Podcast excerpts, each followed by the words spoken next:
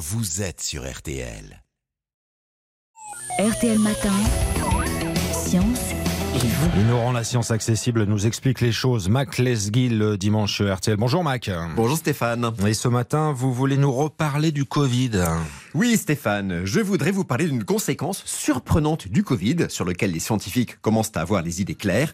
Elle concerne beaucoup de Français qui ont toujours des séquelles. Elle s'appelle la parosmie. La parosmie, Kézako Eh bien, vous savez Stéphane que parmi les symptômes du Covid, il y a la perte de goût et d'odorat. On appelle cela l'anosmie. Elle provient du fait que le virus du Covid, quand il rentre dans notre nez, s'attaque aux cellules de la membrane olfactive qui tapissent nos fosses nasales. Vous connaissez la mécanique, le virus qui est tout petit rentre dans une cellule, la cellule le reproduit à des centaines d'exemplaires et elle meurt en libérant ces centaines de copies qui pénètrent dans les cellules avoisinantes et ainsi de suite. C'est ça qui fait qu'on ne sent plus rien? Oui, qu'on ne sent plus rien et que les aliments n'ont plus de goût. Car pour rappel, le goût et l'odorat, c'est la même chose. C'est d'ailleurs pour cela que lorsqu'on a le nez bouché, on ne sent plus le goût des aliments. Donc on ne sent plus rien car le virus détruit les cils olfactifs qui se lient avec les molécules odorantes, mais aussi les neurones olfactifs qui recueillent l'information de l'odeur et même les nerfs olfactifs qui font remonter cette information jusqu'au cerveau. Donc, pour faire une analogie avec un système électrique, non seulement les capteurs, mais tout le câblage qu'il y a derrière, jusqu'au cerveau, sont partiellement ou totalement détruits. Mais ça se répare, Mac? Alors, plutôt que ça se répare, ça se reconstruit une fois que le système immunitaire est venu à bout du virus. De nouveaux cils olfactifs, de nouveaux neurones apparaissent, des terminaisons nerveuses repoussent, bref, le système se recable. Et cela prend de 8 jours à un mois, voire à un an.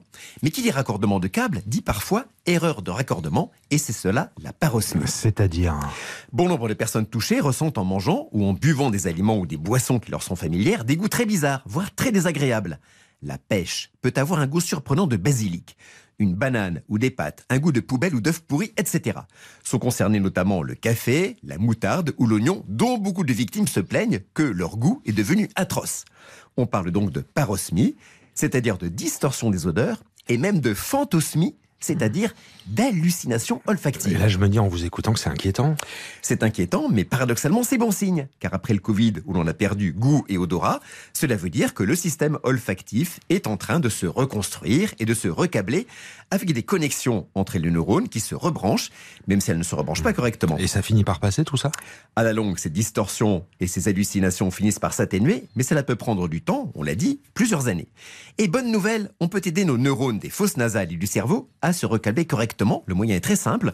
On sélectionne des odeurs qu'on aime bien, curry, cannelle, girofle, café moulu, et on les respire deux fois par jour en se répétant. C'est du curry. C'est de la cannelle, etc.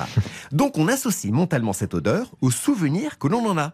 C'est ce qu'on appelle la rééducation olfactive. Et cela va aider notre cerveau à rétablir les bons câblages. C'est incroyable, ça marche ça. Ça marche. Une étude allemande l'a confirmé en mars 2021. Et c'est une démonstration de plus que l'on peut entraîner notre cerveau, quand il souffre de dysfonctionnement, à retrouver un fonctionnement normal.